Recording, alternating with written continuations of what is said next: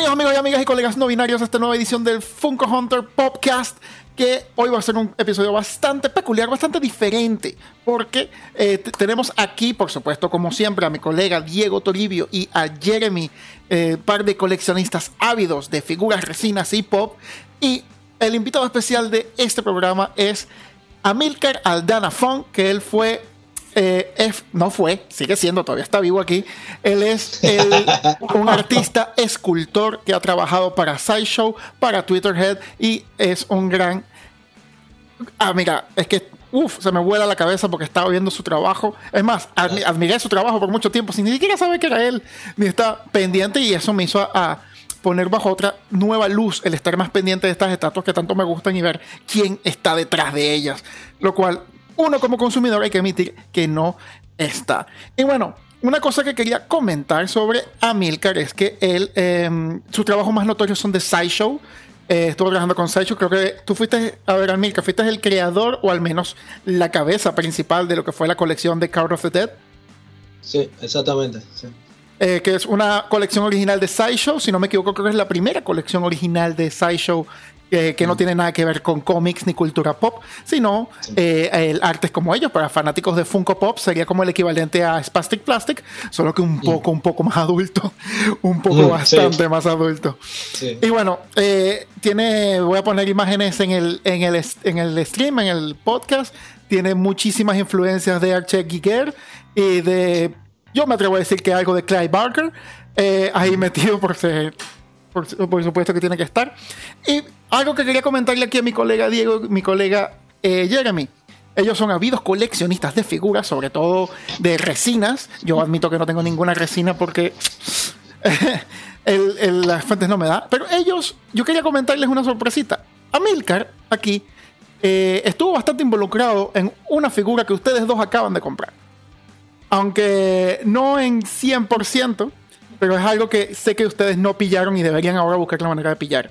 Y es la hermosa y guapa figura de Twitterhead de Hordak, el villano de, de Shira. Pues aquí les voy a poner una imagen de... No la pongas, la conocemos de sobra. La conocemos más que de sobra. No, no, no, no. él, no, él trabajó, él trabajó en el Minion, que es una ah. pequeña estatua de, de, de complemento para esta figura. Así que esto es una muy buena manera de empezar a hablar con Amilcar sobre más o menos el proceso creativo de... Porque Amilcar es un artista un poco más, vamos a usar la palabra gore, más horror-like, ¿no? Eh, y he visto varios de sus proyectos donde ha estado haciendo mezclas de cultura pop con este, este, esta escena. Y Hordak, que lo, lo pongo en la pantalla, tiene ese estilo nuevo, moderno, realista. Y su, su minion, que en, la, en, el dibujo animado era una especie de puerquito, de puerquito murciélago, pues aquí está una versión un poco mm. más demoníaca. ¿Puedes hablarnos de esta figura, Nicker? Bueno, primero que nada, Juan, Diego, Jeremy, muchísimas gracias, muchísimas gracias por invitarme, por estar acá, es un placer. Este, la verdad es que el a ver, el director artístico de tanto de la figura de Horda como de otras del, universo de, de Muto, digamos, de Master of the Universe, es el director artístico que tuve en Sideshow, que salió de Sideshow y ahora está trabajando para Twitterhead. De manera tal que la colaboración, el respeto, el cariño, la amistad continúa aun cuando ambos estamos fuera de Sideshow, fuera de Sideshow. Y él me propuso que eh, estuviéramos, que, trabajara en el Minion de Horda. Eh, Horda, que era una, una, estatua que la verdad que a la gente le encantó, y a mí me encanta el, el, universo de, si bien no conocía el universo de Shira en Cuba, cuando vivía en Cuba, en esos años mozos, sí vi algunos episodios de He-Man y por supuesto me encantaba. Incluso los amigos que tenían familiares en Estados Unidos le regalaban juguetes de He-Man y una gana de robarse lo que decía, no, esto me encantó. Yo no tenía familiares en Estados Unidos ni en ningún lado que no sea en Cuba. Por supuesto no tenía alcance a eso. Y yo dije, no, esto me encantó. Bueno, la cuestión es que eh, como fanático, hasta cierto punto, ¿no? Fanático de la, de la franquicia en sí, yo dije, no, pues fantástico, vamos a hacerlo. Todo proyecto, como artista me caracterizo, creo, que todo proyecto que sea creativo y en el cual yo pueda tener una impronta creativa y poner mi, un poquito de mi imaginación, pues yo ya estoy vinculado a full porque me encanta eso. La mera repetición con tres o cuatro arreglitos no me va demasiado, aun cuando tengo que trabajar de eso de vez en cuando. Así que cuando, en este caso, el director artístico David Igo eh, me propuso hacer un, un rediseño, e incluso hasta drástico, de Hordak, pues yo dije, vamos, dale, vamos a meterle y vamos a hacerlo. Y efectivamente salió en tiempo récord porque le metimos con todas las ganas, porque además lo hicimos y lo concebimos después que la figura ya había sido publicada. Entonces fue una cuestión de métele porque esto tiene que salir lo antes posible. Ponte a correr y listo. Bueno, pues lo hicimos y la verdad que quedó espectacular. Oye, explícame más o menos eh, que, que, no logro conectar muy bien los puntos. ¿Cómo que ya fue publicada y todavía estaban poniendo detalles finales? O sea, ya salió en preventa eh, y la figura todavía no estaba. ¿De, qué, a, qué te refieres? ¿A Hordak o te refieres al Minion? Eh, ah, no, claro, al, Minion, disculpa, es que mi, mi cabeza se me fue para otro lado.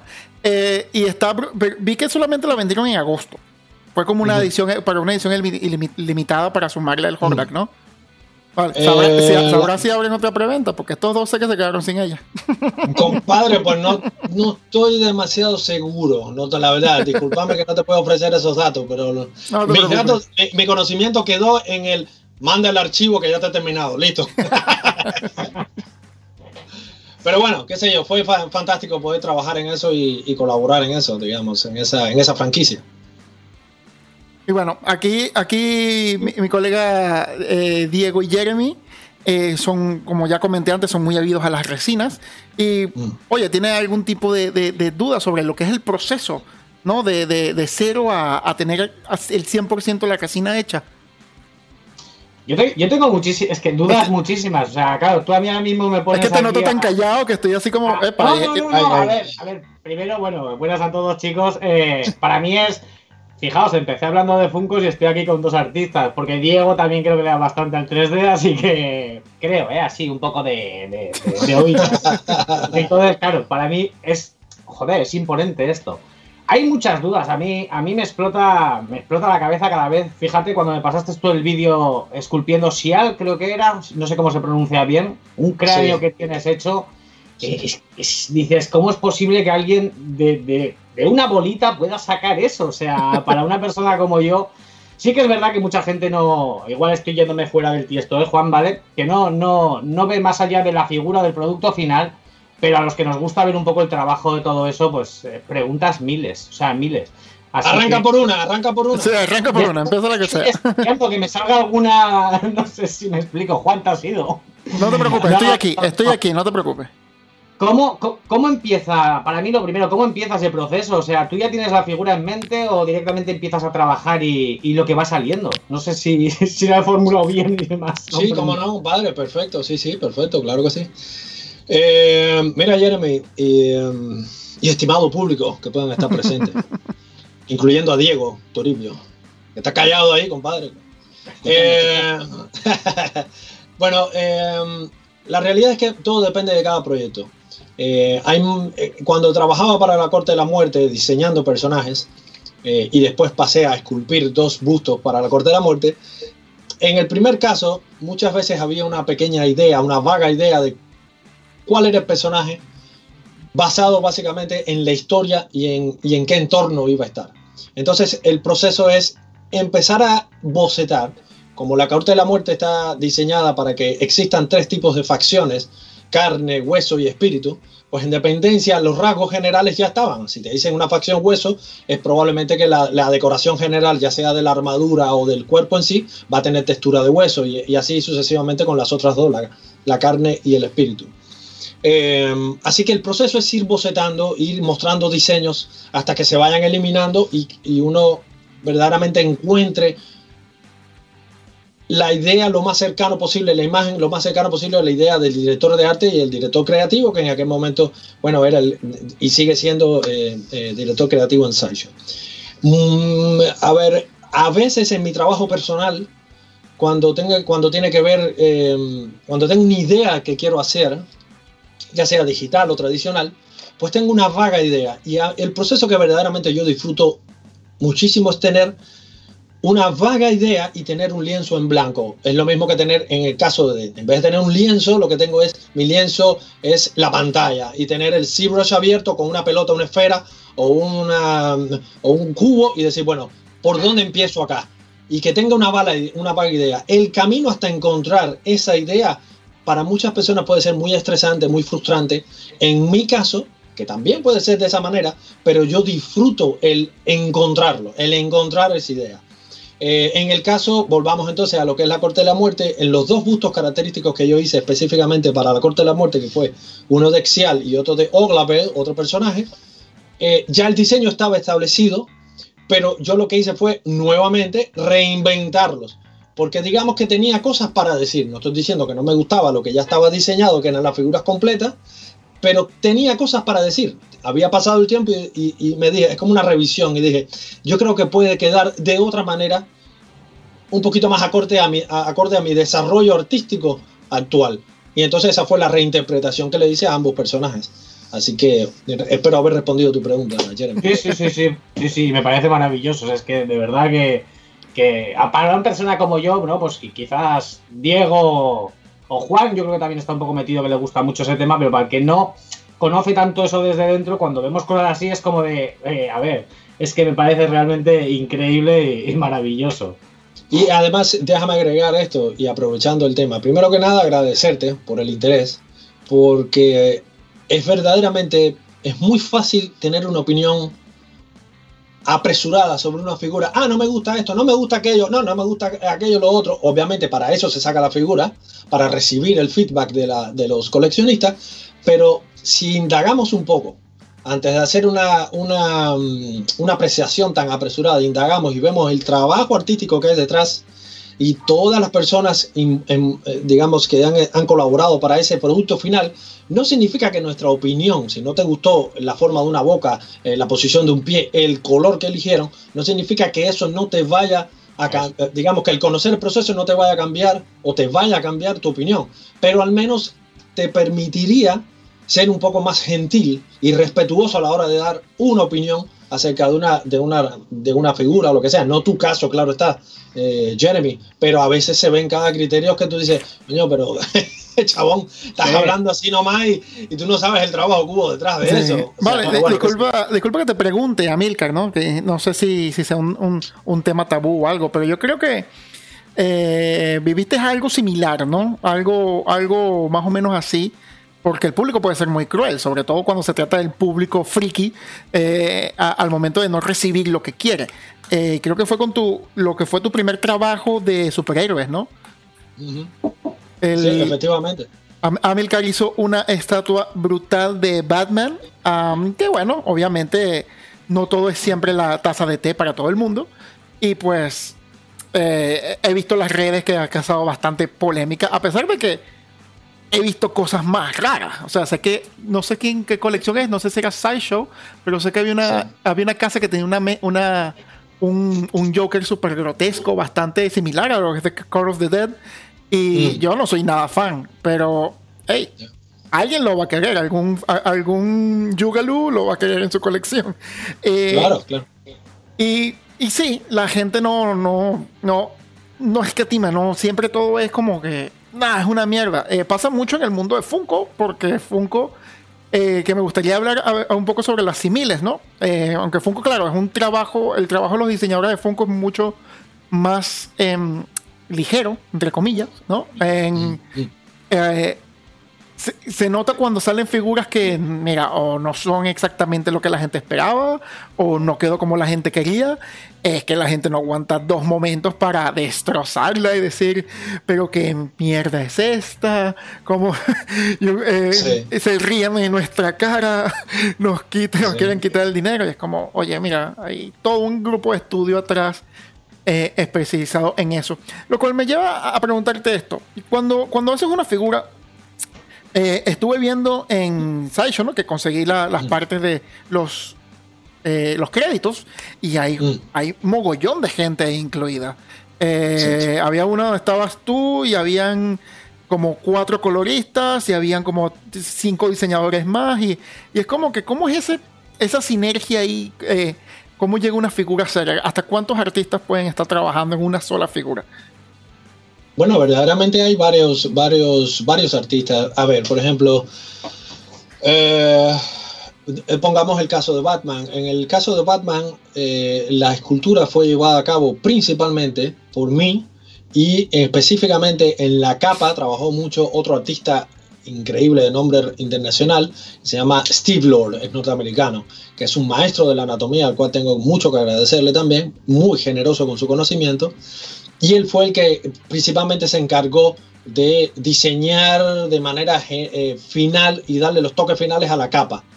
Eh, también sé que hay un artista en, en Sideshow que hizo algunos retoques también, eh, llamado Alfred Paredes, y ya estamos hablando de que es una figura que por más que yo la pueda asumir casi como 80%, 85% como mía, desde el punto de vista del modelado, ya estamos hablando de tres, tres, personas, incluyéndome a mí, por supuesto, que trabajamos en eso. Y solo el modelado. Solo el modelado ya solo, tres Solo en el modelado, el corte, esto, aquello, los encastres en el es toda la cosa. Sácale eso, entonces, todo el artista, porque hasta cierto punto es un artista aquel que tiene que imprimir Después viene entonces la parte de aquellas personas que tienen que limpiar esa impresión. Y además una vez que tengas esa impresión limpia y lista, entonces viene el artista de la pintura que pueden intervenir desde uno hasta dos o incluso hasta tres personas, pero por lo general se le encarga un solo proyecto a una sola persona, al menos ensayo. Entonces, y eso, a eso agrégale entonces al director artístico, inmediato, que es el que decía, no, la capa tiene que ser así, la queremos más así, el Batman tiene que tener más pectorales, tiene que tener una cara más seria, no, me gusta más otra cara, etcétera, etcétera. Y además agrégale al diseñador de esa, el que hizo el arte conceptual de esa figura. O sea que cuando vienes a ver, estamos hablando de 6, 7 personas involucradas en una sola figura. En una solita. Vale, y entonces, eh, ahora que me comentaste, ¿no? De que tú trabajaste en la anatomía y él y este colega norteamericano trabajó en la capa. Eh, era una pregunta que yo te, yo te quería hacer y, por ejemplo, aquí puede eh, intervenir Diego, que él está más eh, acostumbrado al, sí, está ahí callado, no sabe cómo entrar, al modelado de... Mm, ¿Qué me dijiste, Diego? Que tú te enfocas en, en, qué tipo de modelado?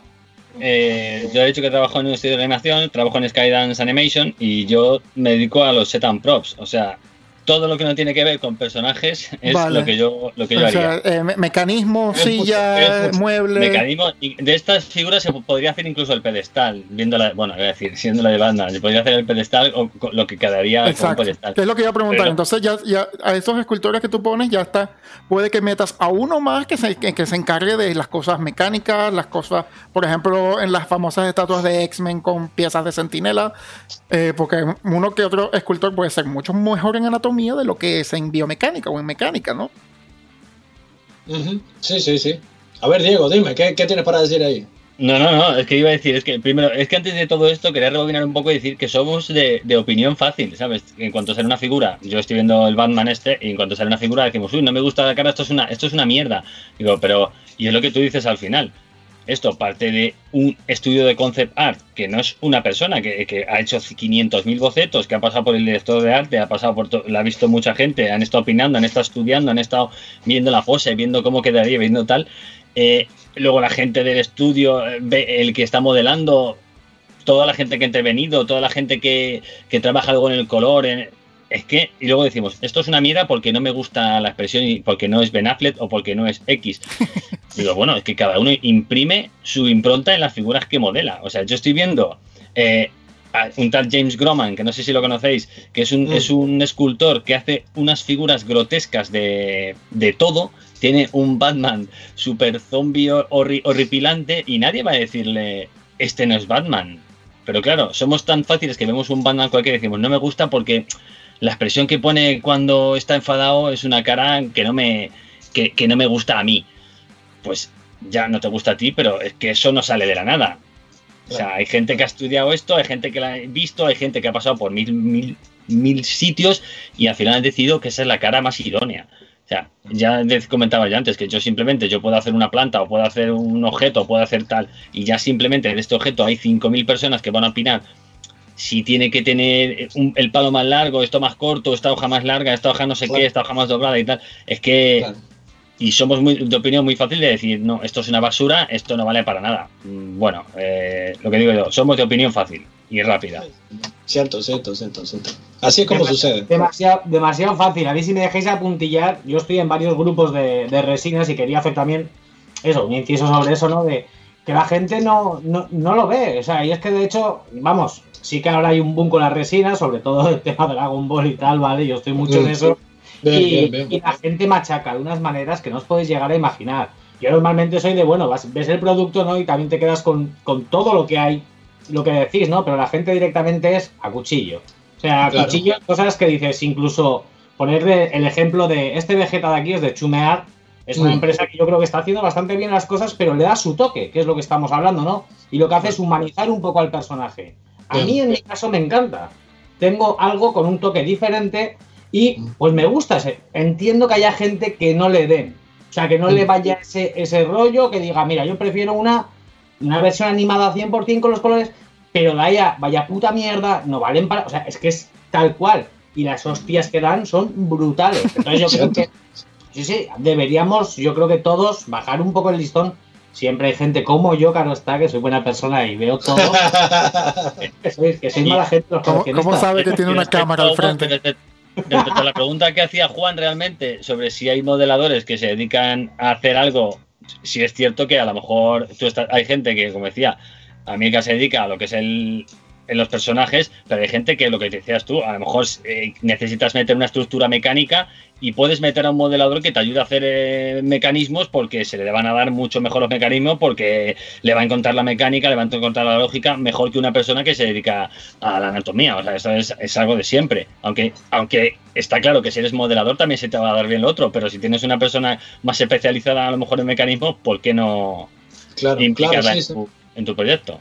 Sí, sí, estoy de acuerdo con lo que dices, Diego. Y además, eh, con lo que dice también este, Jeremy anteriormente, pero el, en el- siguiendo con el tema de las distintas funciones de cada artista involucrado en una sola escultura, he hecho otras esculturas de las cuales no puedo hablar porque no han salido, en las que yo me centré solamente en la, en la parte del, del modelado del, del personaje principal y la base pues la tuvo que hacer otro porque, bueno, por cuestiones de tiempo e incluso porque le salía mejor porque lo podía hacer de otra manera. Y uno tiene que aprender a, a- a- digamos, a controlar un poco el ego y decir, no, no, me- me parece fantástico poder decir que esta base, por ejemplo, como mismo pasó con la, con la capa de Batman, yo hice mi, mi parte de la capa, no le encontraba bien la cosa, me parece que no iba por buen camino, no cerraba, estaba bien, tenía complejidad, artísticamente estaba correcta, pero no le encontraba verdaderamente el juego que debía, lo que quería, la forma que queríamos. Y entonces se la dieron a un gran maestro de la escultura, eh, tanto tradicional como digital, como es Steve Lord. Y para mí hoy es un orgullo decir que esa escultura tiene un 20, un 30% que lo hizo Steve Lord. Es un orgullo para mí. Yo que gano con decir, la esculpí yo completa de la cabeza hasta los pies y que sea una cagada la escultura. No es así. Entonces, entonces la, eh, considero que es así. Hoy a lo que yo estoy más abocado es a poder hacer una escultura, ya sea tanto robótica como tradicional, como superhéroe, lo que sea, yo, yo mismo.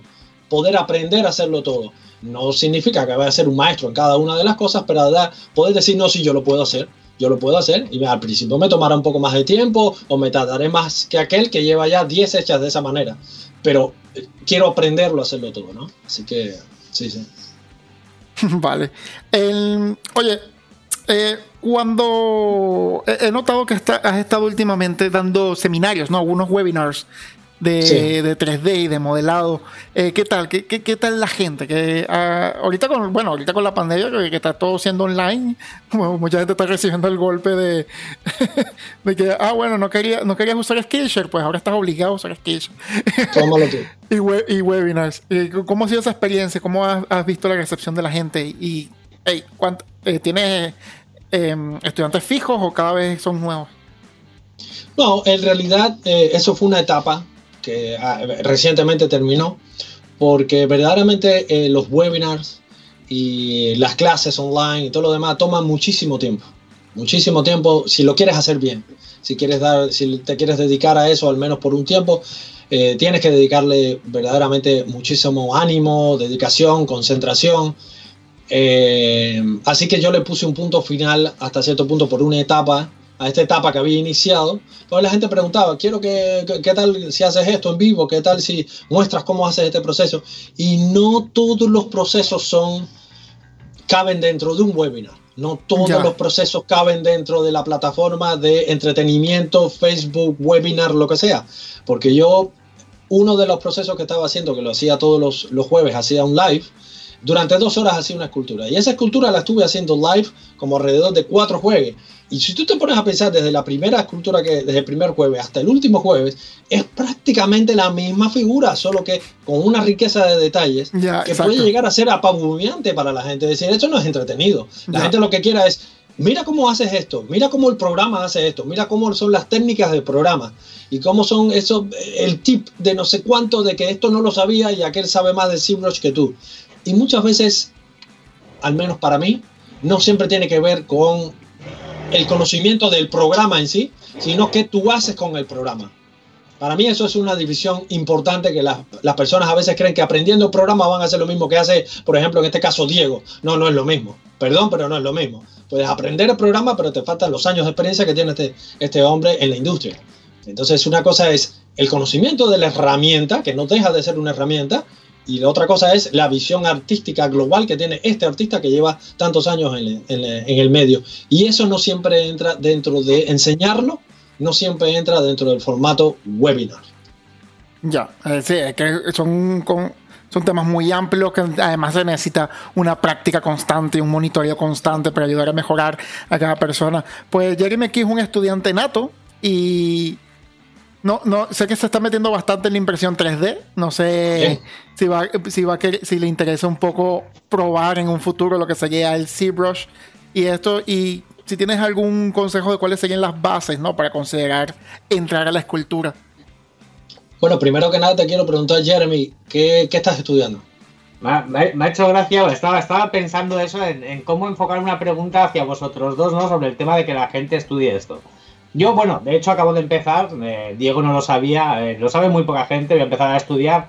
Viene por la rama todo de tecnología, informática, tal, y, sí que, el, 3D, el diseño es algo que me lleva muchísimo, pero, pero a mí me da mucho miedo, yo ya tengo 35 años. Entonces, yo quería haceros una pregunta, ¿vale? Más que, lo que, más que la pregunta que ha hecho Juan es, ¿recomendáis a la gente estudiar esto? ¿Recomendáis? O sea, ¿veis factible que cualquier persona pueda avanzar en esto o hay que tener algo más? No sé si me explico. Sí, claro. Cedo la palabra primero que nada a Diego y después sigo yo. Si no te parece mal, Juan. Ah, no, no, perfecto, por favor. Ustedes conversen. Yo estoy aquí solo para mediar. Yo quería comentarte una cosa porque yo ya sabes que yo soy ya muy mayor, yo soy aquí el abuelo. cuando yo empecé, cuando yo empecé en esto, que yo empecé haciendo videojuegos hace muchísimos años y modelando para videojuegos, pero hace muchísimos años, eh, no existía prácticamente mucha gente que se dedicase a esto. Esto era, esto si nosotros somos frikis, tú imagínate lo que seríamos hace 20 años. O sea, éramos los, gente rarísima del mundo.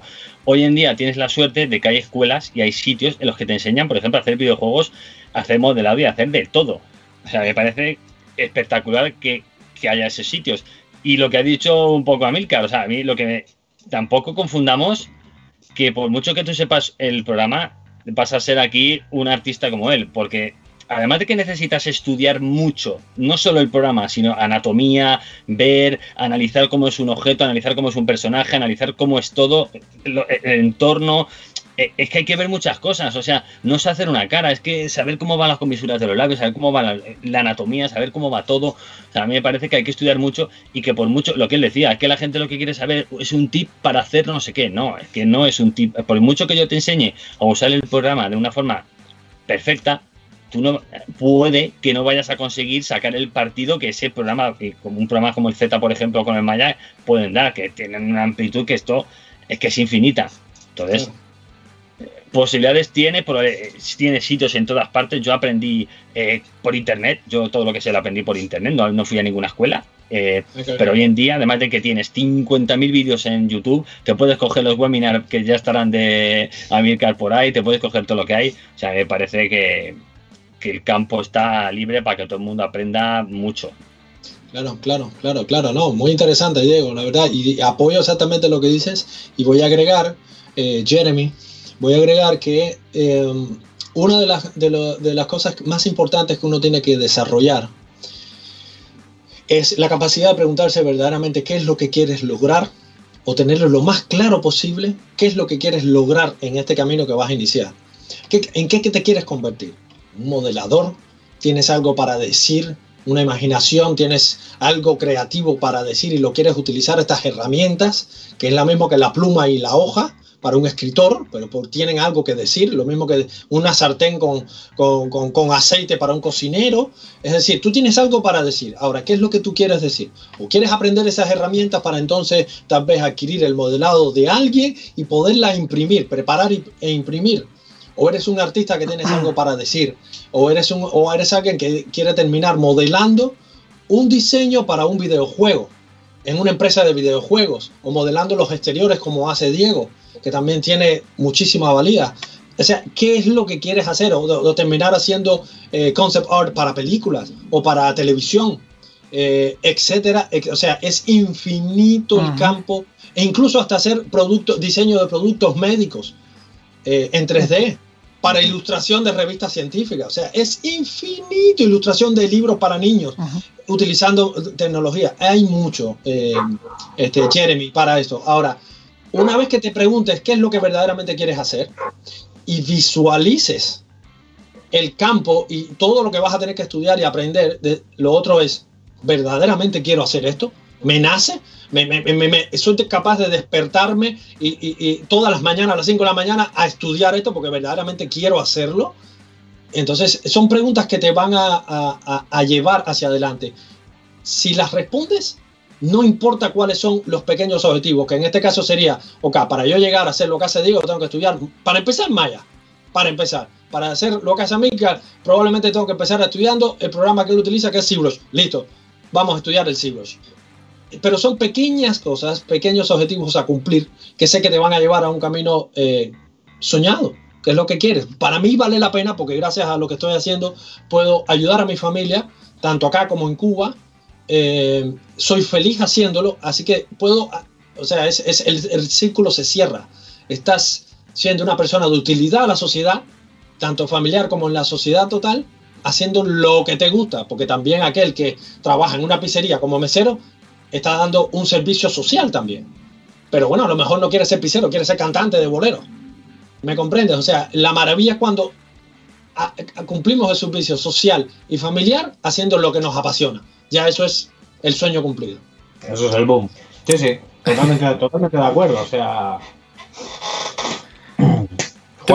Quédate, sin habla, ¿no? Estás, así, bueno, pero vamos a, hablando también de eso. Eh, eh, estuve viendo, ¿no? Estuve siguiendo un proceso de una de tus esculturas. Eh, porque ahorita trabajas principalmente en Cibros, pero puedes hacer cosas con, más manuales. Em, eh, con que tú estás usando, ¿qué recomendarías hacia a un escultor un poquito más novato para trabajar en sus propias figuras? Eh, Super Sculpey, por ejemplo. Eh, dime. Bueno, sí, sí, sí. Hay varios materiales con los cuales las personas se pueden empezar a, a identificar. Em, actualmente existen varios tipos de, de masilla Estamos hablando, por ejemplo, de lo que es la Super Sculpey, que es una masilla polimérica, que después de, tener un producto determinado, una escultura determinada, la, debes coser en el horno, o incluso hay personas que la hierven en agua, ¿eh? someter a temperatura para que se endurezca ese material. Y muchas veces me encuentro con artistas que no saben que una vez que ya curaste ese material, puedes seguirlo trabajando. Hay personas que cierran, incluso profesionales que trabajan con la Super Sculpey, que una vez que la, que la cocinan ya no la trabajan más. Y no se dan cuenta de algo muy obvio y claro, que es, bueno, después de eso viene, en vez de modelar, viene la parte de eh, esculpido.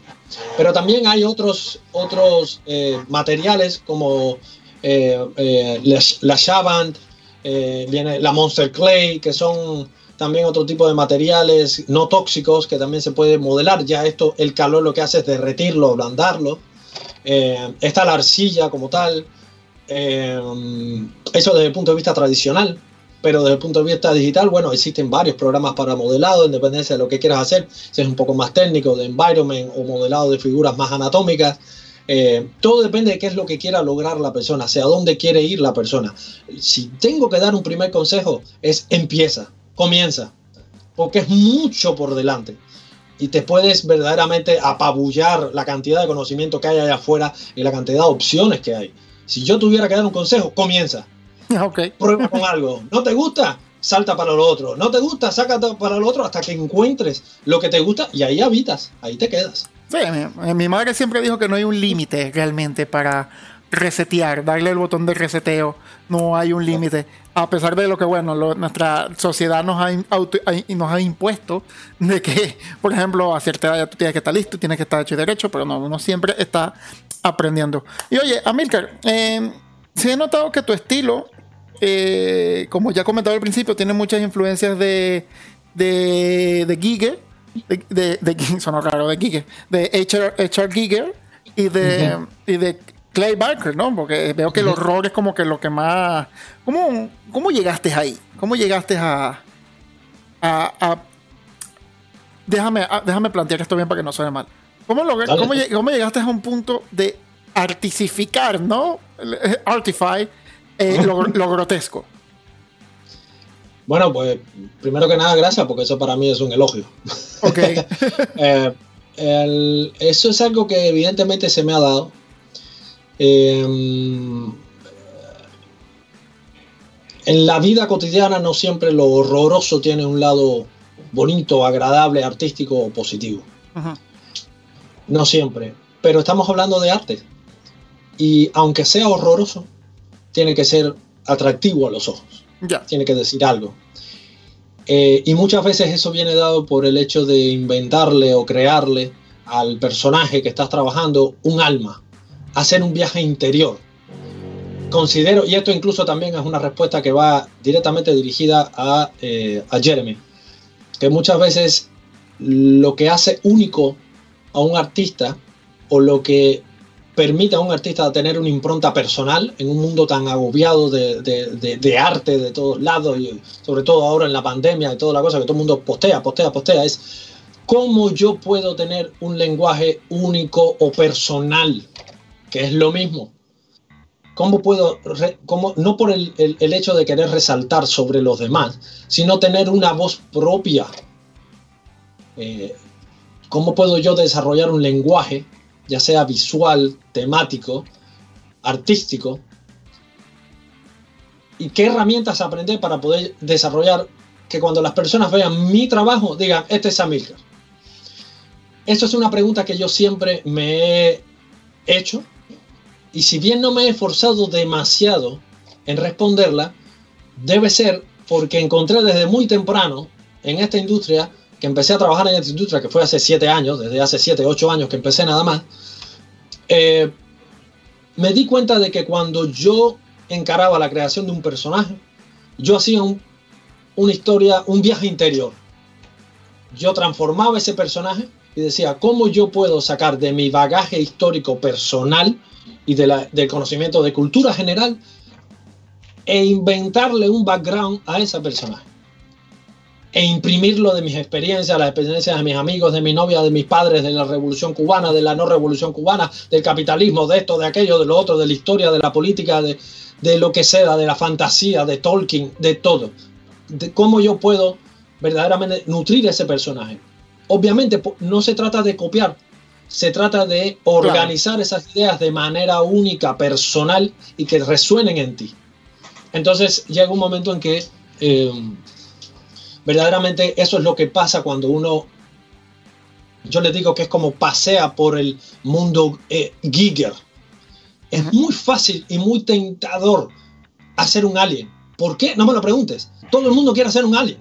Es por la. Todo el mundo yo, quiere yo, hacer un alien. yo me atrevo a decir que es por la. el, el vamos a decir lo fálico, ¿no? Porque Giger hace cosas muy sexuales y quizás le toque oh my a God, el, oh my God, oh my ¿Qué estás God. pensando, Juan? Sí, pero es, es, verdad, es verdad. El arte de Giger era algo demasiado sexual y, y lo mezcló con lo biomecánico y el horror y claro que hizo esas maravillas. Entonces tiene pequeños pedazos que nuestra cabeza eh, reconoce. No sé si me explico. O sea, nuestra, nuestra, nuestro subconsciente reconoce y se vuelve algo familiar y por eso, eso tiene ese atractivo.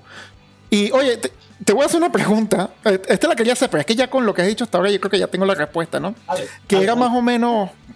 que ya veo que, que disfrutabas más reinventar un personaje o crear uno propio. Ah, y ya veo que son como dos. dos experiencias distintas, ¿no? O sea, son... distintas y maravillosas, distintas y maravillosas. Si- a ver, yo te voy a ser sincero y les voy a ser sincero. La experiencia de hacer este, por ejemplo, esta escultura de Batman fue maravillosa porque me enseñó muchas cosas, aprendí muchas cosas con él. Pero una de las cosas que aprendí o que reafirmé es que no me gusta eh, repetir lo que ya está hecho. Ya. Me lo hace muchísimo más difícil el camino. No tiene creatividad. Entonces este Batman es tan clásico, pero tan clásico, que yo no... Yo estaba loco por elongarle los brazos, sacarle pezuñas, ponerle colmillos. y, estaba loco por hacerle un bicharraco. O como mínimo hacer un Batman anoréxico. Un Batman que, eh, no sé, después de 40 años de luchar contra el crimen, el tipo tiene una hemiplegia y tiene artritis inflamatoria en una rodilla. No lo sé. Quiero hacer un Batman así. No me hagas hacer el Batman clásico que todo el mundo. No. Bueno, a ver, eh, es- ese es, ese es la- el meollo de la cuestión. ¿Cuánto de mí puedo poner en una escultura? ¿Cuánto de mí? Mientras más puedo poner de mí, más lo desarrollo, más, más lo disfruto. Ya, eh, porque bueno, bueno, entiendo que por ejemplo en el Batman hay algo de ti, pero no, no tanto de ti como te gustaría, es lo que estoy entendiendo, ¿no? Claro, claro, Eh, claro, sí. es, el mismo caso en el Predator que hiciste, en el Wolf Predator. Es el- sería el mismo caso. Bueno, yo creo que, a ver, para mí, en, el- en mi corazón, el Predator tiene un lugar, el Batman no.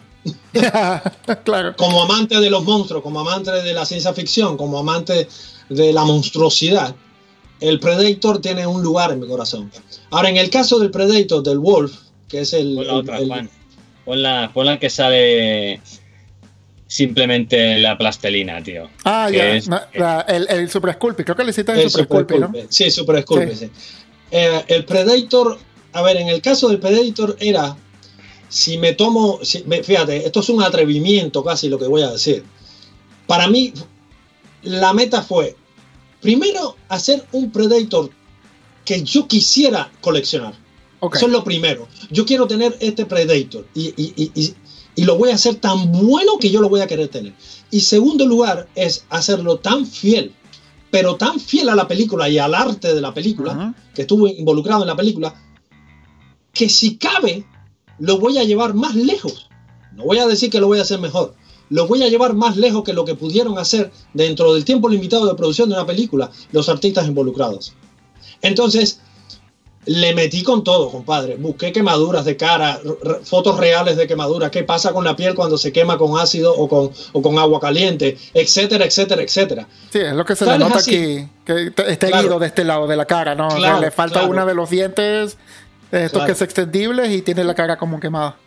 Efectivamente, tal es así, y tengo la dicha, tengo la dicha de que uno de los que participó en la pintura de ese depredador, de- de la- de- del traje de la película, que se llama Casey Love, que es un artista tradicional, tanto de la pintura como de la escultura norteamericano, que ha trabajado en varias franquicias como la última de La Cosa, etcétera, La Cosa de Otro Mundo, qué sé yo. Es un artistazo, hoy actualmente trabajando en Sideshow como pintor, solamente de escultura. Me dijo, tu modelado tiene más detalles y quedó mejor que la escultura que se hizo para la película. Ah, vaya. O sea, no lo digo yo, lo dijo él. Y cada vez que monto, que muestro una foto nueva del, del eh, digamos, del, del depredador, el artista original que diseñó incluso el, el patrón de pintado de el depredador original, que se llama Steve Wan, digamos, el artista, Steve Wan, Ujú. cada vez que pongo una figura del depredador de este busto, siempre me la celebra, siempre me, me- me elogia. Así que el depredador no tiene nada que ver desde, el punto de, desde ese punto de vista con el Batman en este caso. Ya. No tiene nada que ver. No, y, y es, que, es que hasta lo pude notar, ¿eh? como estabas contando la historia, eh, es que se nota que este le, le pusiste más corazón, más alma. No estoy diciendo que no le hayas puesto corazón al Batman, pero es como Claro. son dos experiencias distintas. Y oye, aquí viendo la figura, que se me ocurre preguntar, ¿tú en tus figuras estás involucrado en la pintura de alguna manera? no, no, sobre todo en lo tradicional no. Hoy puedo, a ver, por alguna razón siempre me he enfocado artísticamente en los volúmenes y en las formas y en las siluetas. Y me he especificado solamente en eso. Y de hecho no, no me considero un artista muy rápido, para los términos que se llaman hoy rápido, Claro. porque me paso tanto tiempo buscándole el meollo la quinta pata al gato de, de- de los volúmenes que verdaderamente estén bien, que, que jueguen todas las formas, esto, aquello, lo otro, que eh, no, la pintura verdaderamente queda fuera de mi rango. Puedo tener alguna idea, alguna opinión, Ya. pero verdaderamente queda fuera de mi rango. Pero, por Esto es un ejemplo, poco, en lo tu, que, en- en es un poco lo que colección- decíamos antes, ¿no? Ya, sí, De sí. que cada, cada artista está especializado está especializado en un campo. Claro, claro. Pero, claro. por ejemplo, en tu colección de Call of the Dead, que es prácticamente tu bebé, eh, ¿has, Mm. has tenido también ahí voz en la pintura o, o lo, has dejado, lo has delegado con gusto? Con gusto lo he delegado, compadre, Vale. porque ya era ya la creatividad que se tuvo que, ya bastante tenía con el peso de diseñar la estética de una, de una línea completa. Ya. Yo Oye. quería comentar una cosa de esto de- de- del modelado manual para que la gente tenga en cuenta que aquí no hay control Z, como decimos siempre. Aquí no hay, aquí no hay. O sea, aquí uno se pone a En- en modelar. Ci- en- en Cibro se pone a hay. modelar.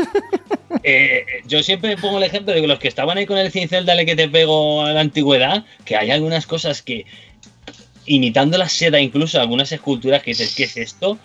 Que ahí no había control Z, tío, que tú le das ahí mal y a tomar por saco el- el- la mole de esa. A a por de nuevo. Claro. Y no había control Z. Porque esto viene al hilo de que quiere decir que la gente que quiere aprender tiene que equivocarse mucho. Sí. Tiene que errar y tiene que equivocarse mucho. O sea, para que tú aprendas, tienes que equivocarte mucho, tiene que decirte a la gente que eso no está bien por esto y por lo otro, y tú aprendes con eso. Aprendes, Sí. de- te dicen eso anatómica- anatómicamente no está bien, esos ojos no están bien, esa cara, eh, esto está mal, el pecho está un poco alto. Eh, tienes que equivocarte, tienes que fallar mucho y, tener- y es una forma, es una forma de aprender. eh, Seguro, seguro, seguro. Quien quiera, quien quiera ser artista tradicional o digital, artista nada más, solamente artista, tiene que tener como mejores amigos la frustración y el error. Son tus mejores aliados. Todo depende, o, o les permites dominar, dominarte como artistas y, listo, al primer error nunca más suelto las, las estecas o el lápiz digi- digitalizador y no lo hago más. O son tus aliados porque te das cuenta de que cuando ellos aparecen es porque tú necesitas corregir y crecer. Y luego lo que decía Milcar de que cada uno pone, tú pones tu alma en este, en este Predator, estás poniendo el alma, pues, porque a mí lo que realmente me sorprende es que nosotros, los que entendemos un poco, los que vemos un concept o que vemos un dibujo, eh, los que trabajan conmigo, si hay 20 artistas trabajando conmigo, cuando a ti te mandan un concept art de un árbol, ¿sabes quién lo ha hecho? ¿Sabes? Puedes identificar eh, a un artista por un dibujo que ha hecho, por dices, este es de esta persona, o este. Y en estos trabajos, cuando alguien ves un 3D o ves un modelar, ves un tal, dices, esto es de esta persona, claramente, porque tal y eh, porque lo ves. Y entonces vas aprendiendo y dices, "Joder, es que, claro, dejas tu impronta en lo que, en lo que estás haciendo. Y aquí en estos trabajos que ves el Predator este, y es que la verdad es que es espectacular. Oye, Gracias, ah, Diego. voy a hacer un, un segue ahí por algo que justamente comentaste hablando del Predator, que dijiste que querías hacer una figura que tú quisieras coleccionar. Lo cual me lleva a, oye, eh, coleccionas, Amilcar. O sea, tienes, tú puedes, puedes decir que tienes una colección y, y cuando... Y cuando ves una figura, eh, ya puedes ubicar a, por ejemplo, tus artistas colegas, ¿no? Y decir, mira, esta figura es de, es de fulano, esta figura es de mengano, y, y eso te motiva a, a comprar, a, a adquirirlas. Mira, colecciono, pero no tanto como quisiera ni como el bolsillo me da. Ya. Pero, pero, pero, pero, eh, tengo la dicha de tener, a ver, para mí la- el coleccionable, como soy artista, el coleccionismo tiene otra, tiene otro matiz, cumple otro matiz. Ajá. Por ejemplo, si Diego conociera al artista en persona que modeló y que estuvo a cargo de modelar el Funko Pop que más le gusta a él, estoy seguro que le pediría que le firmara la caja. O el mismo, o el mismo muñequito, digamos, la misma figura en sí. Ajá. Porque esa figura dejaría de ser una más dentro de los cientos o miles que hay de Funko Pop. Por lo menos para él y tiene una anécdota detrás. más allá de que es un producto maravilloso por el cual él quiso pagar cierta suma de dinero. Tiene una anécdota. Lo mismo pasa con Jeremy, con el Goku que tiene detrás o el otro personaje gritando que está al lado, que no me acuerdo cuál es. ¿Cuál es el nombre? Eh, entonces, si él conociera en persona al artista que está detrás, estoy seguro que de alguna manera quisiera tirarse una foto con él, una foto, eh, si tuviera la escultura con él, le dice, por favor, me la firmas debajo, eh, algo para que tuviera un poquito más que, no sé, independencia del número de tiradas, 5.000 tiradas de eso. ¿Qué diferencia tiene mi Goku de, de aquellos 5.000? Eh, nada, no tiene ninguna, pero yo quiero darle un alma. Bueno, en ese sentido, que no deja de tener valor el producto en sí, ¿sí? Quiero dejar esto claro. En ese sentido, como yo no puedo tener una colección muy grande o elijo no tenerla, porque, o sea, no es que no tenga dinero, sino que el dinero va destinado a otras cosas que para mí tienen prioridades, ¿sí? Eh, em, si tengo la dicha de tener en mi colección, lo voy a mostrar, por ejemplo. Lo voy a mostrar. Lo voy a mostrar. Mira, esto, no sé si se ve bien, la verdad que es probablemente que no se vea bien. Pero no me digas, no me digas, no me digas. Esto es.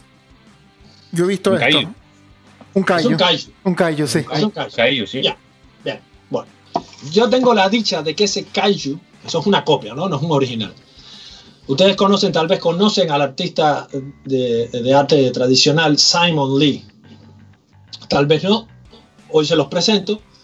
Es un artista norteamericano de descendencia eh, japonesa, creo que chino en realidad.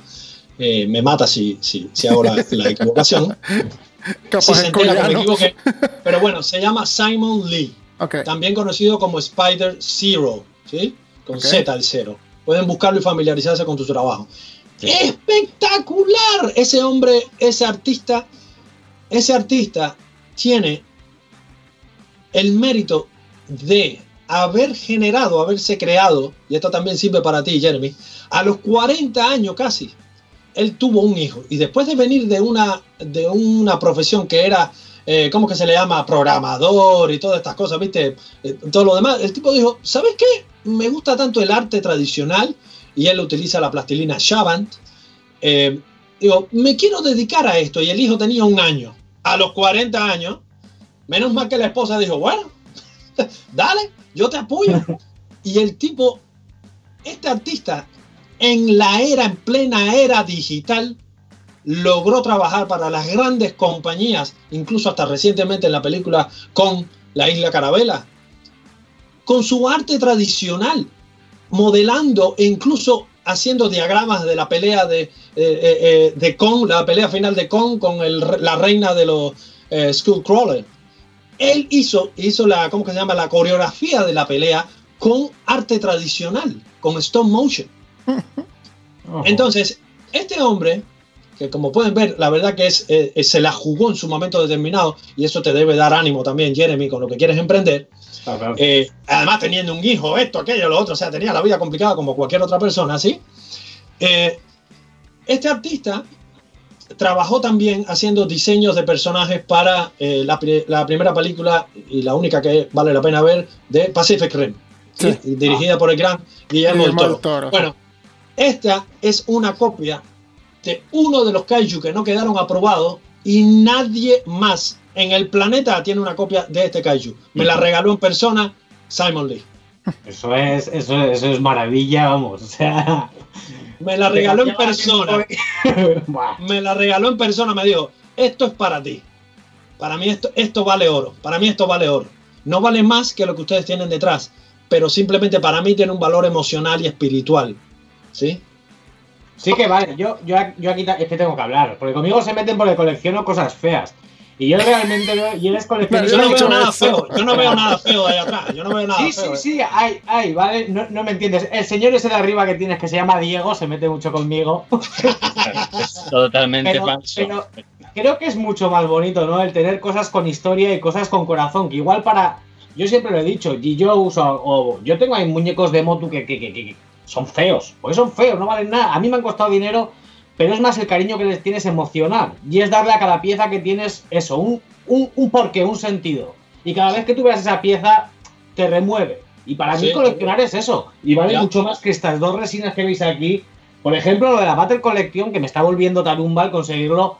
¿Dónde está la gracia? ¿Qué sentido le doy? Es las 10 primeras las únicas que se involucró Toriyama, o sea, es buscarles ese sentimiento y ese sentido a, cada pieza. Ya si encima le pones la exclusividad que haya pocas y encima que alguien, incluso un regalo de, que no sea una persona famosa, ya entonces lo tiene todo como coleccionable para mí. Así que me mola, me mola tu, manera de coleccionar porque mola, es muy como gracias, Gracias, Dale, Diego, defiéndete, defiéndete, Diego. fight, fight, fight, fight, fight. Estoy viendo a Simon Lee y la verdad es que poco, poco que decir, la verdad es que es impresionante. Le he puesto un par de imágenes allá Juan, pero es que es que encima es súper. No, se la ve, se la ve. Cosas que, cosas que a mí me encantan. O sea, es que es súper extraño, súper. Vamos. Es impresionante, es impresionante. Es más Z que no joda, claro. Sí, y no, ahorita, ahorita acabo de ver un, Predator eh, luchando con Satoichi y me quedé, wow. Ah, por, esa es una de las más famosas que tiene. Sí, seguro. Y, y este parece impresionante. No, no, pero yo no me quejo de las cosas feas, son cosas feas que. ay, ay, ay, ay. Ojo, el coleccionismo, por eso, por eso la industria del coleccionismo es tan amplia. Por eso los Funko Pops también tienen tanto éxito, porque hay para todo el mundo. Desde la música hasta el pop art, hasta lo que te dé la gana. Lo único que falta es que hagan una versión de Mozart en Funko Pop. hay de todo. La harán, Yo, yo he hecho. Yo hago un chiste recurrente, ¿no? Que es que eh, yo colecciono Funko Pop porque no puedo costearme Sideshow. Eh, y no es, no es, del todo alejado de la realidad, pero eh, me, me, nació un amor ¿no? hacia, hacia Funko. Porque que, y es lo que dices, es algo para todo el mundo. Y hay gente, es que todavía, sobre todo en la comunidad friki, hay mucho gatekeeping. No sé si, no sé realmente cuál sería el, término en español para gatekeeping, pero sabes que es el típico cosas como que yo soy fan de esto y, y tú no ¿sabes? Porque X, por X razón.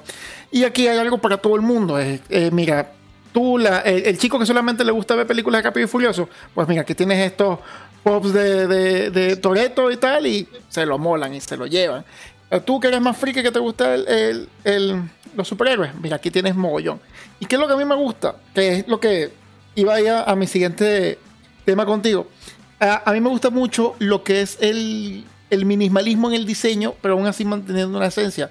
Y Funko falla mucho en muchos, en muchos casos, pero en muchos temas logra esa reducción al mínimo de detalle y aún así manteniendo la esencia de un personaje, que tú lo ves y tú dices, hey, esto es fulano, y, llevando todo al, al mínimo. Es lo que me lleva a, decir, a preguntarte, ¿consideras, tienes al menos una idea de cuáles serían los pros y los contras de lo que sería una estatua muy detallada. ¿Cuáles serían los pros y los contras de una estatua con muchos detalles, mucha perfección? Eh, ok, ok. Esto es interesante la pregunta que haces, Juan. Es interesante. Mira, el Control Z y los programas digital, digitales han permitido una pulcritud en los detalles que es asombrosa y que sería increíblemente difícil, si no imposible, de hacer a mano tradicionalmente dentro de los tiempos de la industria. ¿sí? Dentro de los tiempos de la industria. Eh, yo podría hacer a mano con Super Sculpey la textura de la ropa en un personaje, ya sea de tamaño real como de tamaño pequeño. Pero jamás me va a quedar como utilizar un alfa bien distribuido usando UVs sobre una ropa en ZBrush, en una escultura en ZBrush. Jamás me va a quedar así, porque además estamos hablando de que el detalle de la ropa es estándar, es mecánico, viene de la industria, es una máquina la que lo hace. ¿Está bien? Entonces, ese tipo de perfección, las líneas y bordes de un robot o la complejidad de un robot que se puede hacer digitalmente a mano, eso sería una obra titánica, verdaderamente. E incluso el hecho de que un robot, estamos hablando de la simetría, un robot es muchas veces totalmente simétrico. Hacer eso dos veces sería casi un milagro y que además no se eh, eh, eh, quede verdaderamente perfecto, como debe ser un robot, ¿no? Estandarizado. Entonces, dicho sea de paso, o sea, dicho sea, dicho esto ya, es maravilloso la posibilidad que esto trae. Pero, pero, el tema está en que cuando vemos una escultura hecha por una persona que tiene los osos, los, que, tiene un gran conocimiento de los trucos y los tips de un programa, pero no tiene el desarrollo artístico necesario o de la estética visual necesario para darle sentido a lo natural de una escultura, aun cuando estemos hablando de un robot, ahí vienen los problemas. Esos vendrían siendo los contras del exceso de detalle o del exceso de pulcritud en una escultura. Desde ya el detalle, como se dice, eso es casi un eslogan que todo artista debe conocer, que si la esencia y la base de una escultura no está correcta, no hay detalle que te la salve. No importa cuánto le metas, no importa cuán detallada sea la ropa, no importa cuán detallada sea. Si la esencia, ya sea, por ejemplo, si es el caso de un robot que tiene pocos elementos anatómicos, la composición de la escultura no sirve, no importa cuán pulcro sea ese robot, no, no va a comprar. No lo va, visualmente no va a atraer a las personas. Si ya es en el caso, por ejemplo, de Batman, si este Batman que yo hice, que está exento de casi de detalles, pero si tú le pones todo un montón de armadura, esto, aquello, lo otro, boom, boom, boom, si la, la pose, la composición y los elementos y el ritmo y la armonía anatómica no están presentes, probablemente no tenga la misma calidad que otras esculturas que sí tienen una base bien sólida. ¿Qué quiero decir con esto entonces? Que los detalles son decorados, son, el, son la frutilla encima del postre, pero el postre es el que tiene que estar bueno.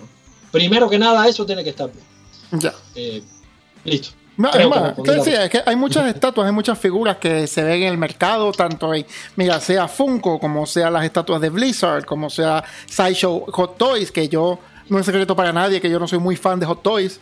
Este. Em, el detalle siempre está en la base de la estatua. Ya, ya mira, si, si está, por ejemplo, hay una colección de Sideshow que a mí me gustaba mucho, que, que era más caricaturesca.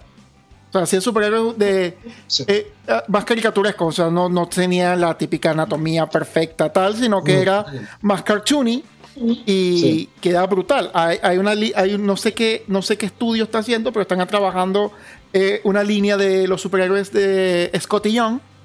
Eh, que quedan guapísimos y el que conoce al artista lo ve y lo reconoce a leguas y es bello. Claro, el que no conoce lo ve y dice que es esta tontería.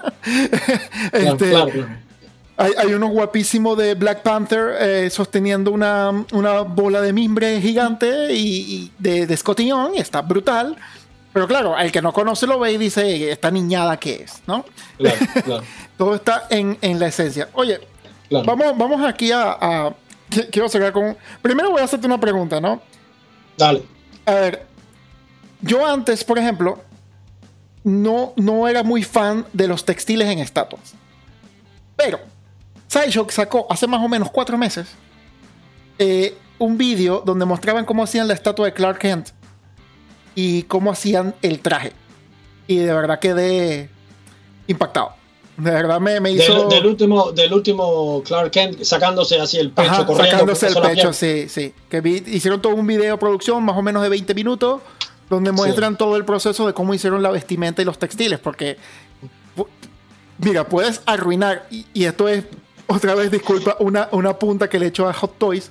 Puedes arruinar una estatua completa ya con esos detalles. Querías incluir tela y tal, pero claro, cuando estás trabajando con telas y volúmenes y la estatua es más pequeña, la tela no puede hacer. Sideshow hizo un trabajo espectacular con esa figura y cambió un poco mi, mi punto de vista. ¿Dónde no has cambiado mi punto de vista? Y me gustaría saber el tuyo. Eh, las estatuas con, con cabello real. Mm. Mm. Tu, opinión totalmente honesta. Em. Bueno, yo, te digo de una vez la mía. Yo no soy nada fan. Pero nada, nada fan. Y no es por el hecho de que parezca una Barbie ni nada. Simplemente es como que. ¿Por qué? O sea, es como que. Eh, eh, no tengo otra analogía que usar, pero es como una especie de un canibali que ocurre cuando ves que tú dices. E, este objeto inanimado no, debería tener eh, cabello. Por eso me gustan mucho los cabellos esculpidos, sobre todo cuando lo hacen con mucho dinamismo. Eh, puede mm. ponerlo, hay una estatua de Red Sonja brutal, yo no soy nada fan de lo que es Conan y ese universo, pero hay mm. unas estatuas de mm. Red Sonja que están brutales, sobre todo como tiene todo el cabello distribuido.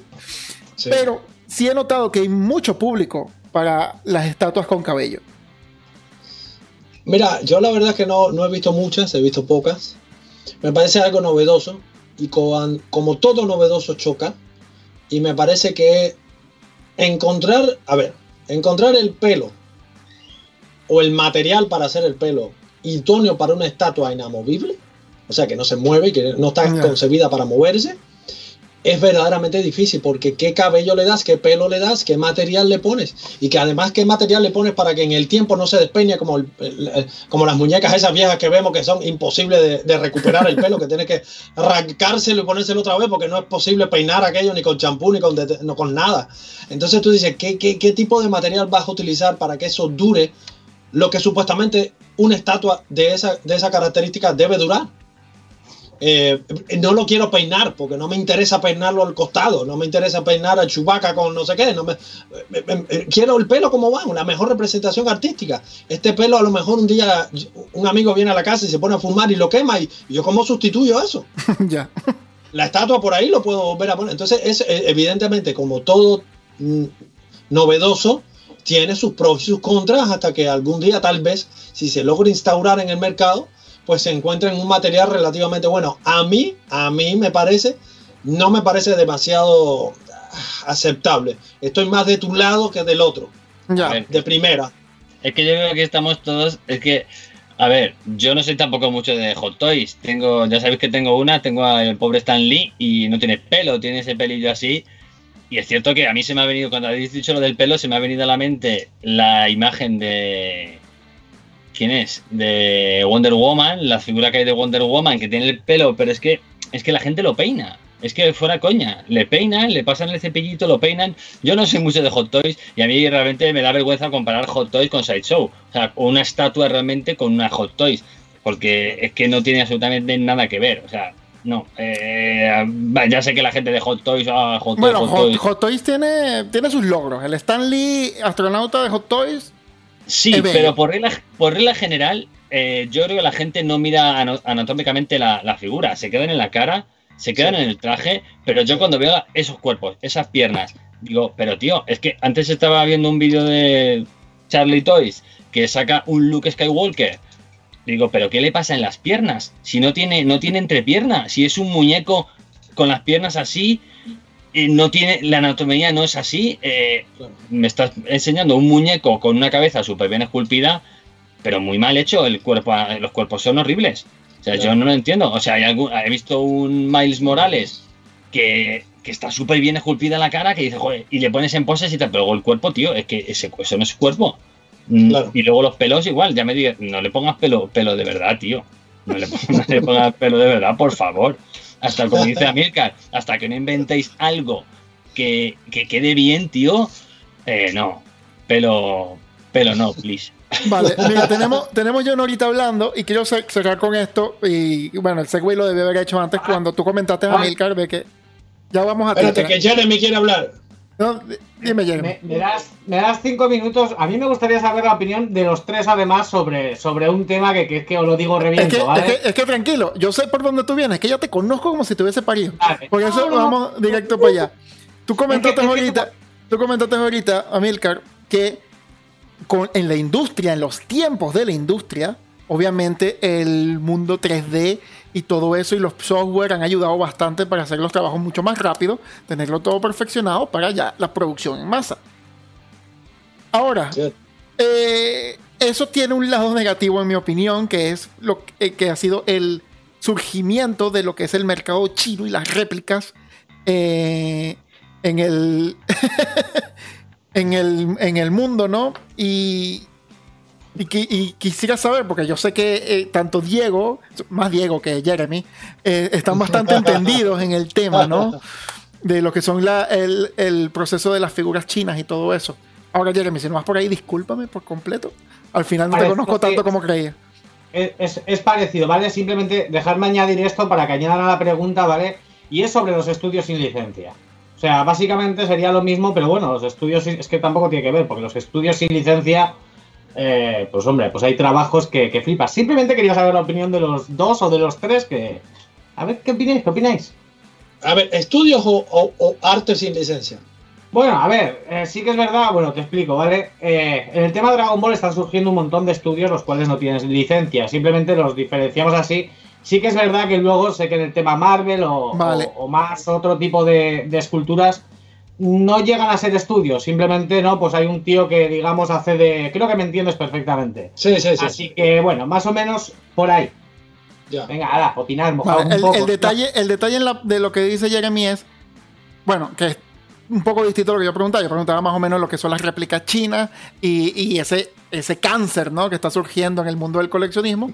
Mientras que Jeremy habla específicamente de los estudios que pueden o no ser chinos, que no hacen réplicas, simplemente no tienen licencia al momento de, de crear eh, sus productos. Ya, ya. Eh, ¿Quieres empezar tú, Diego? Eh, Bueno, es que, iba- iba- es que se me ha venido a la mente el castillo de Grayskull que te enseñé el otro día, que sacó el chico de Stream Channel. Porque también habrá que diferenciar un poco en El lo que es es un gigantesco, custom. ¿no? El que es una cosa así, Claro, el eh, tamaño... Cuando yo te pido un custom o cuando tú me haces un custom de un personaje que tú estás haciendo a Deadpool o estás haciendo a He-Man, cuando tú me estás haciendo esa figura y se la estás encargando a un artista, ese artista a lo mejor hace 50 y no tiene licencia, no está pagando ninguna licencia, pero me está haciendo un custom de una figura que me mola, o el castillo ese de Grayskull que vimos el otro día, que mide un metro y medio de alto y es un castillo hecho en foam, o como quieras llamarlo, y eso yo no lo consideraría que está plejeando nada. Yo estoy totalmente de acuerdo a que una persona me haga un custom, me haga una réplica, porque son artistas que los hacen ellos a mano. O sea, es que me parece, además, me parece un curro espectacular y no tienen ni un pagan licencia. Y otra cosa, ya sabes que yo compro mucha cosa de- del baratillo porque, por- porque me apetece ver lo que viene del baratillo, de lo del AliExpress. Pero siempre he tenido la opinión de que una persona que compra una figura Sideshow no va a comprar una figura del baratillo, porque estamos hablando de dos mercados que son totalmente diferentes. O sea, una persona, yo compro una figura del baratillo porque me hace gracia, pero no me imagino al tío este que te digo de Stream Channel que tiene una colección que puede valer un millón, un millón de dólares. Ese tío no creo que tenga, vaya al baratillo a comprarse una figura réplica. Entonces, Mm. yo no creo que haga mucho daño al, al mercado de realmente de Sideshow. Yo creo que no le hace mucho, mucho daño, pero es lo, de, lo que siempre hemos visto. Mm.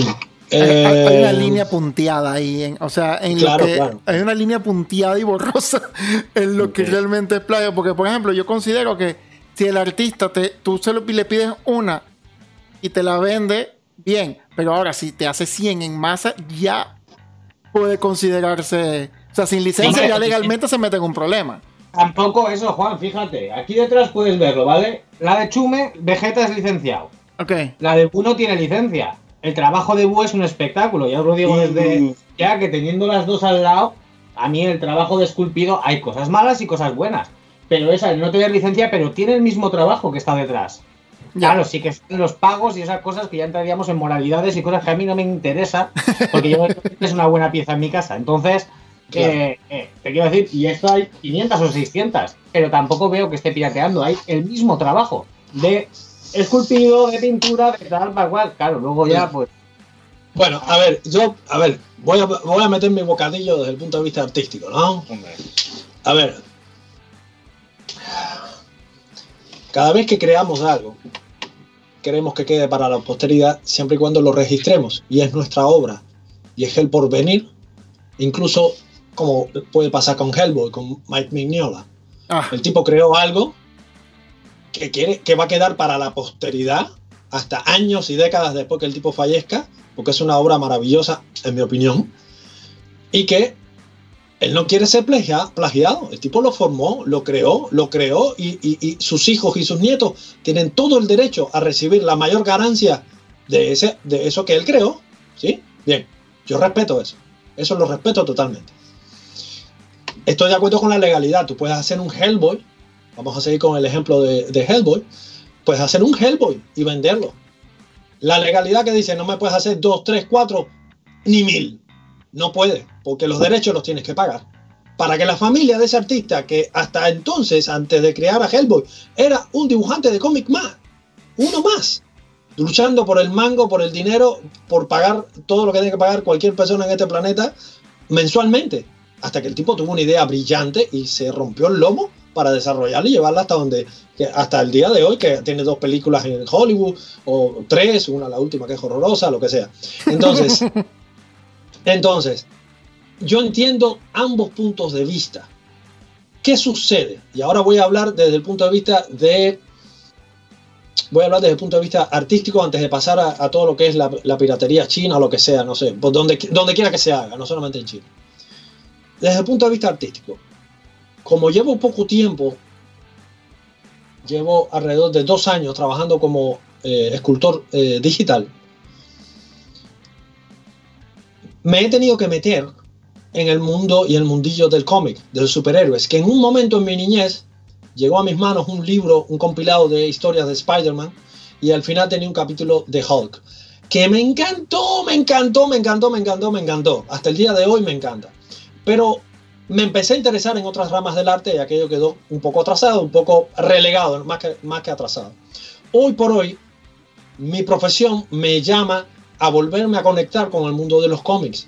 No se puede hacer una buena escultura de un personaje de cómics si tú no tienes al menos un poquito de amor por alguna historia del cómic, por alguna línea, ya sea X-Men, ya sea Batman, DC, Marvel, el que te dé la gana.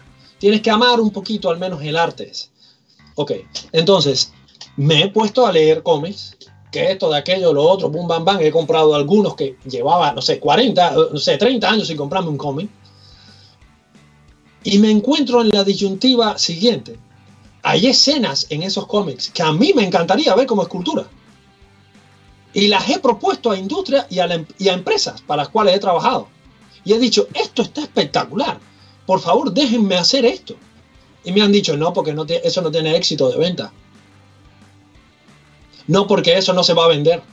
No porque eso es muy arriesgado. No porque no tenemos garantía de que se vaya a vender bien. No porque no es un personaje como Batman, pero caramba, yo amo este, e, e, esta escena con estos dos personajes, aunque no tengan muchos fanáticos. Está espectacular. Miren este cuadro. El artista que dibujó esto se la comió verdaderamente. Increíble. A mí no me interesa eso. Yo quiero vender Batman, Superman, tal, tal, tal.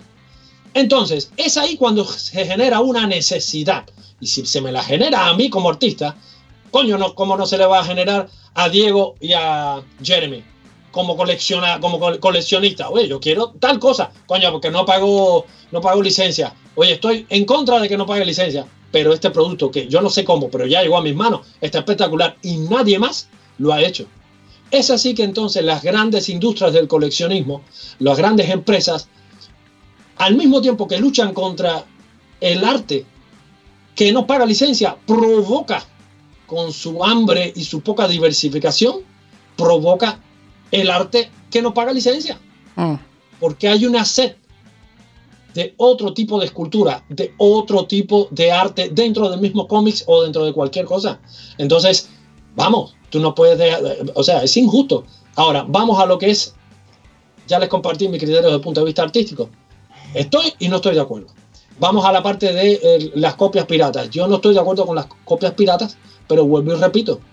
Si yo hago 500 piezas y en el mundo hay 5 millones que quieren esa pieza, ¿qué vas a hacer? ¿Qué vas a hacer?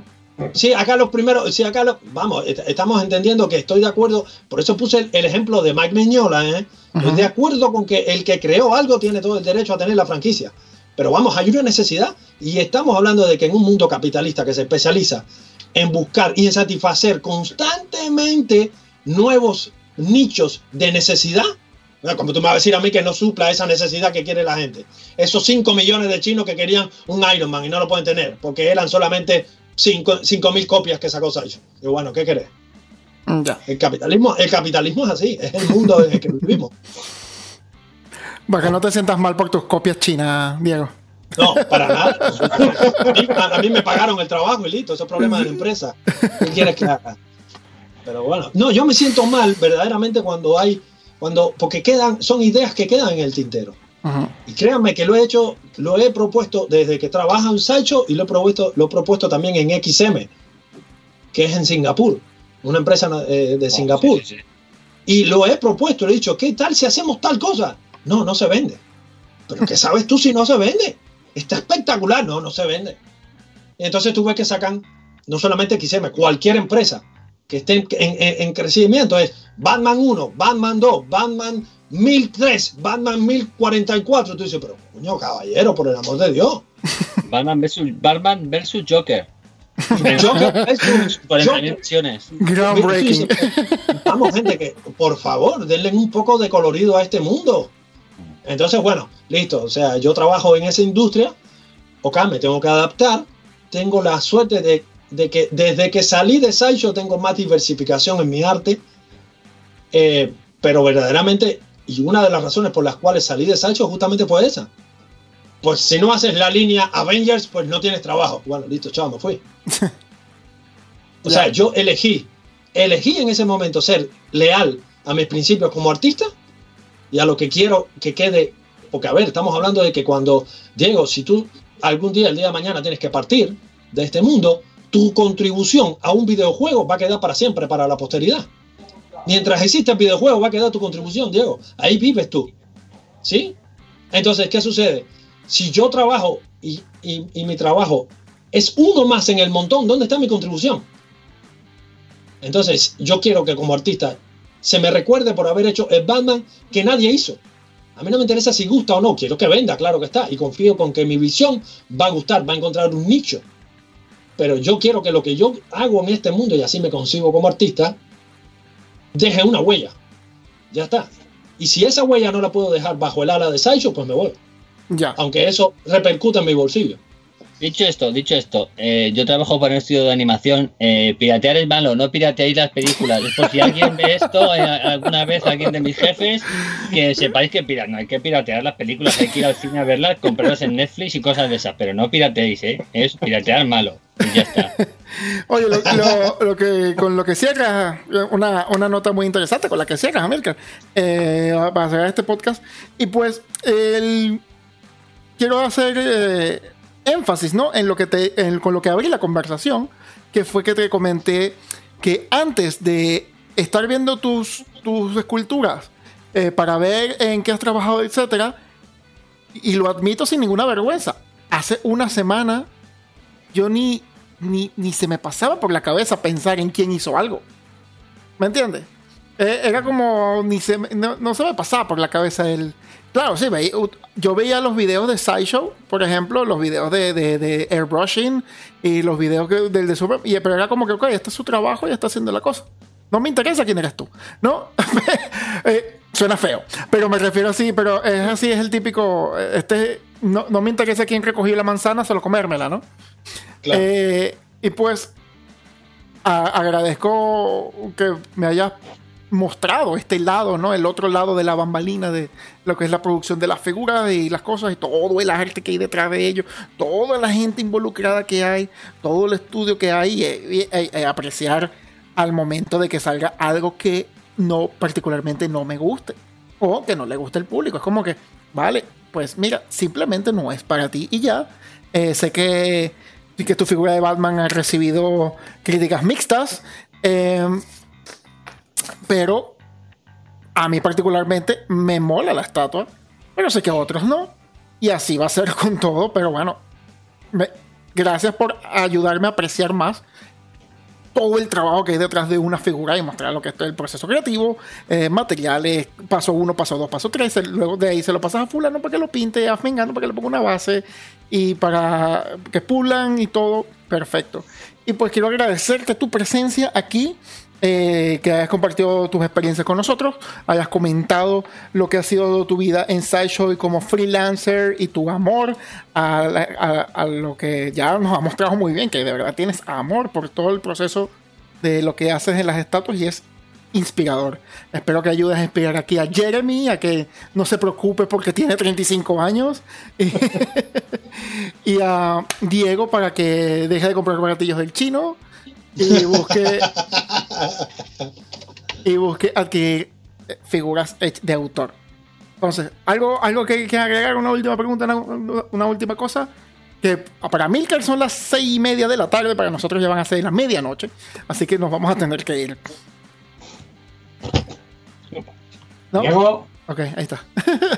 no, yo nada, agradecer a Milka que nos haya dado su visión de, y nos han enseñado su trabajo, porque yo es cierto que me pasa un poco lo que yo sí que conocía trabajo, porque si te metes en foros de Z, Z Plus Central, o te vas a foros de Station, o te vas a foros de...